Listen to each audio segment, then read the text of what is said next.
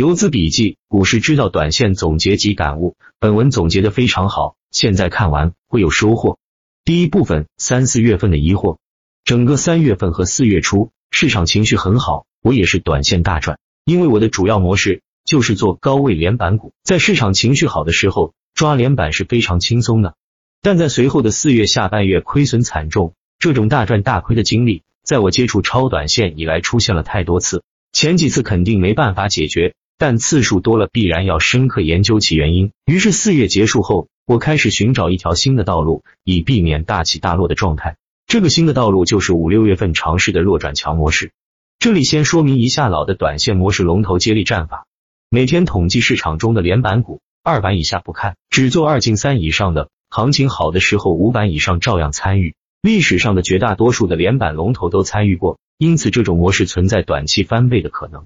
龙头接力战法的缺点就是每次大赚后，在情绪退潮时依然出手，容易连续吃跌停。出现这种情况的原因，一方面是对市场情绪周期认知的不足，另一方面是人性的弱点，大赚后自信导致的盲目出手，以及出手失败后的赌博心理。要想改变这种状况，要么水平达到一定程度，对市场的理解更加深刻，可以轻松做到重仓和控仓的切换；要么就是更换一个更温和的模式，可以用固定的模式，避免市场行情不好时带来的一些回撤。另外，做连板进阶票、打板客网的交易系统是一个非常好的工具。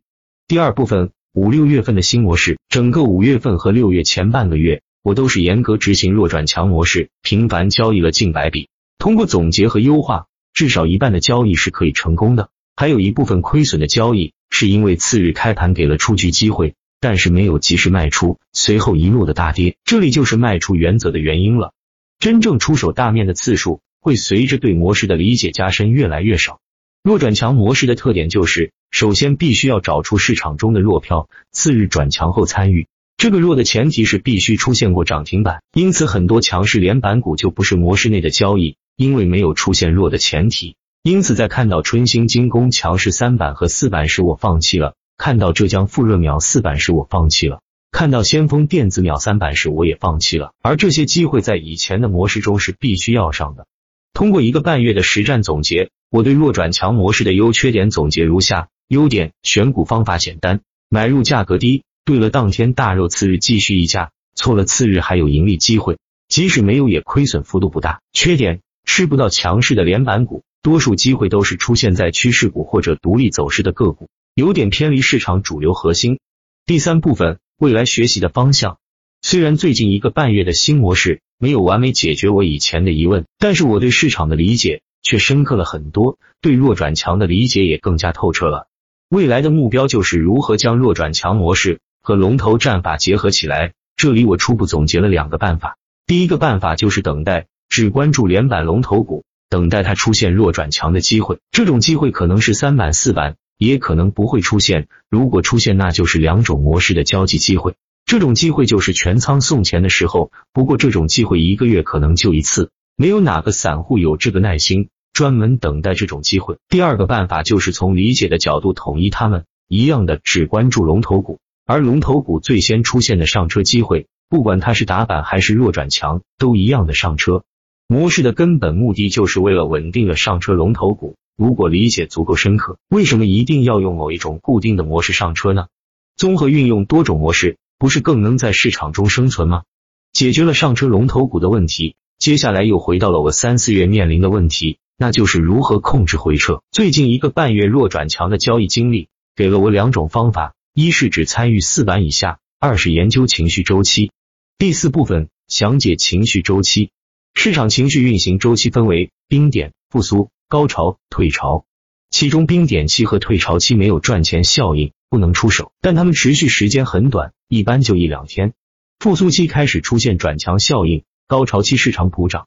高潮期一般也是一两天，市场大多数时候都是处于复苏期。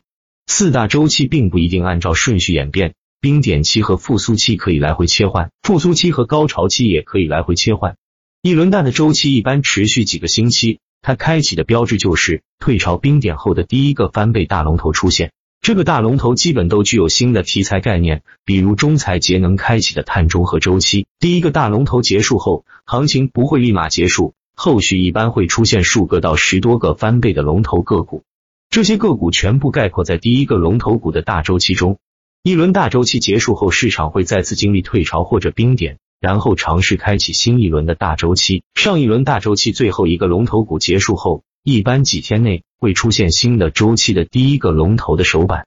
也就是说，所有相邻的连板龙头最大的周期差是一个星期之内。统计最近一年的龙头股，最大时间间隔是六天。陕西黑猫五加二断板后，过了六天才出现了天山铝业的五加二的首板。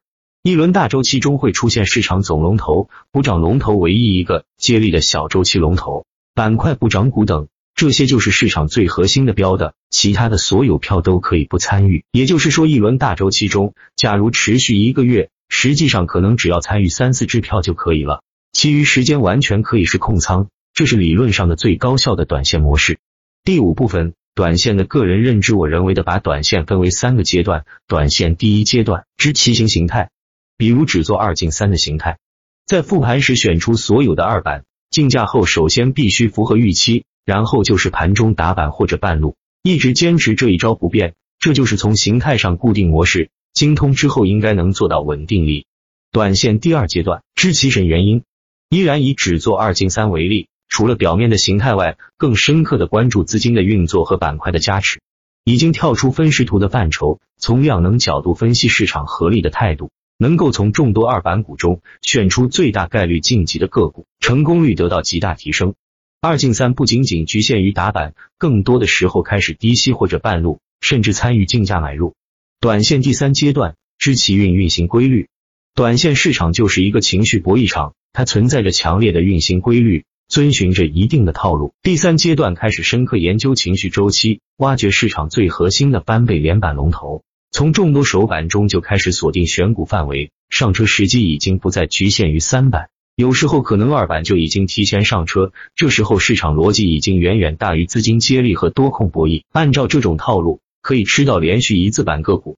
第六部分，未来计划一不再局限于弱转强模式，二放弃杂七杂八的机会，只做最核心的连板个股。三减少出手次数，每天不超过两只，适时控仓。四。从市场运行规律着手，分仓试做所有可能的连板龙头。五、减少本金，做好未来一年继续亏损的心理准备。